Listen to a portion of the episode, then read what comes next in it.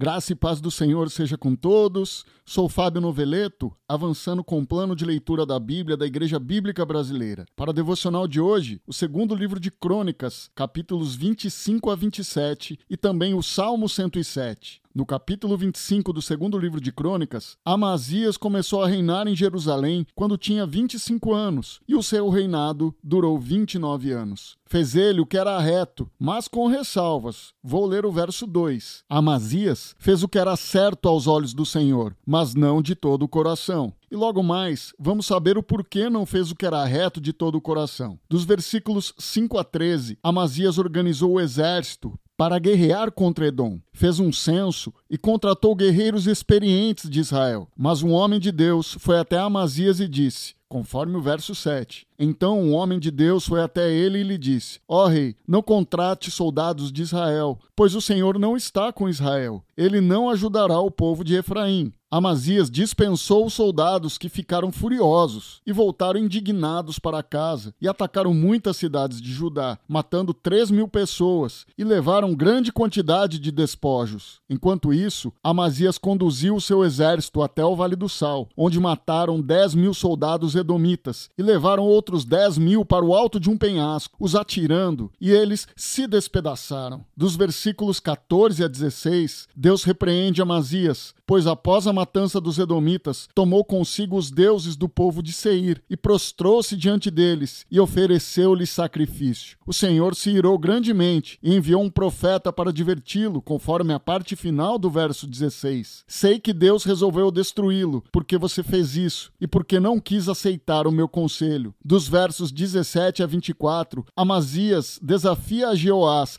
rei de Israel, para enfrentá-lo numa batalha, e aconteceu conforme o verso 22. O exército de Judá foi derrotado pelo exército de Israel e os soldados fugiram para casa. Amazias foi preso por Jeoás, rei de Israel, e levado para Jerusalém, onde 180 metros do muro da cidade foi destruído. Também foram levados embora todo o ouro, a prata, os utensílios do templo, tesouros do palácio real e também reféns, e voltou para Samaria. Dos versículos 25 a 28 está registrada a morte de Amazias. Vou ler o verso 27. Depois que Amazias se afastou do Senhor, houve uma conspiração contra ele em Jerusalém, e ele fugiu para Laquis. Seus inimigos, porém, mandaram assassinos atrás dele e o mataram ali. O reinado de Uzias está registrado no capítulo 26, conforme parte do versículo 3 e todo o versículo 4. Uzias tinha 16 anos quando começou a reinar e reinou em Jerusalém por 52 anos. Fez o que era certo aos olhos do Senhor, como seu pai, Amazias. Uzias tinha um exército de guerreiros bem treinados e equipados, e entre os versículos 6 a 15 vemos as batalhas, edificações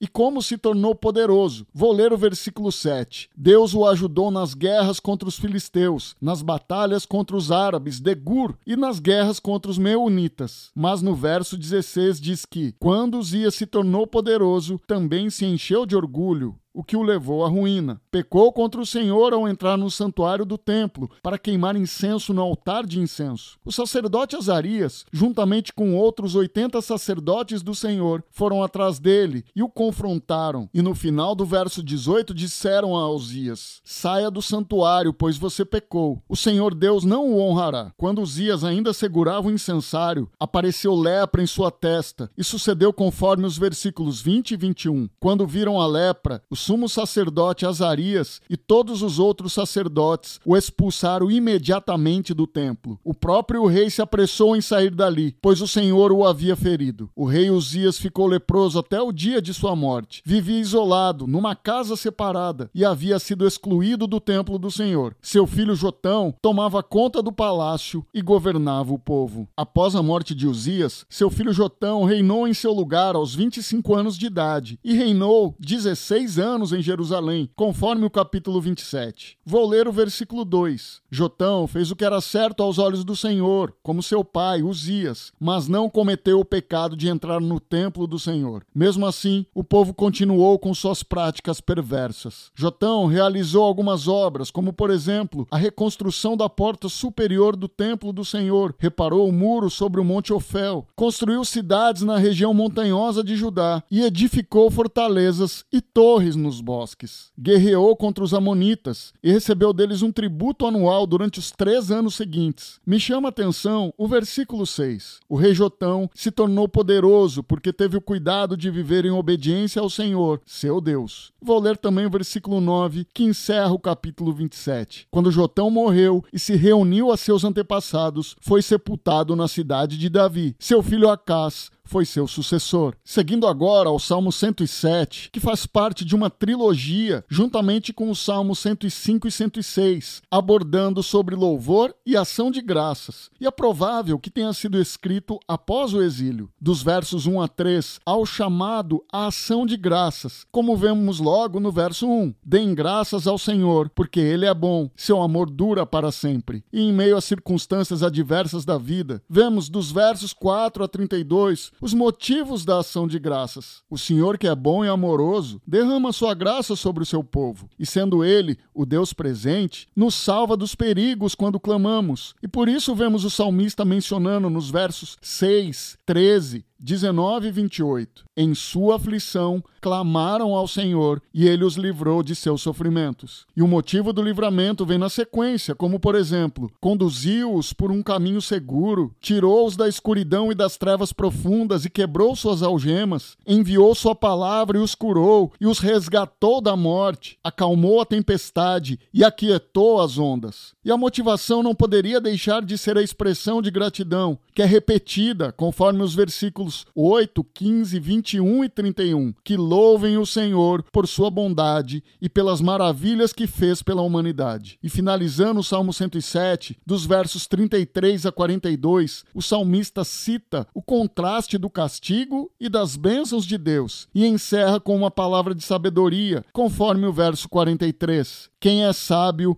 levará tudo isso a sério. Perceberá como tem sido leal o amor do Senhor. Sim, como tem sido leal o amor do Senhor para conosco. E como diz o apóstolo Paulo na Epístola aos Romanos, o amor de Deus é derramado em nosso coração pelo Espírito Santo que nos foi outorgado. O acesso a esse amor tem um nome que está acima de todo nome: Jesus Cristo, que vive e reina para todo sempre. Vamos orar. Senhor Deus e Pai, obrigado pela sua bondade, pelas maravilhas que tem feito por nós. Te agradeço porque, pela graça, o teu amor nos alcançou e em Cristo somos salvos. Nos conduza, Senhor, por um caminho seguro e nos abençoe. Em nome de Jesus. Amém.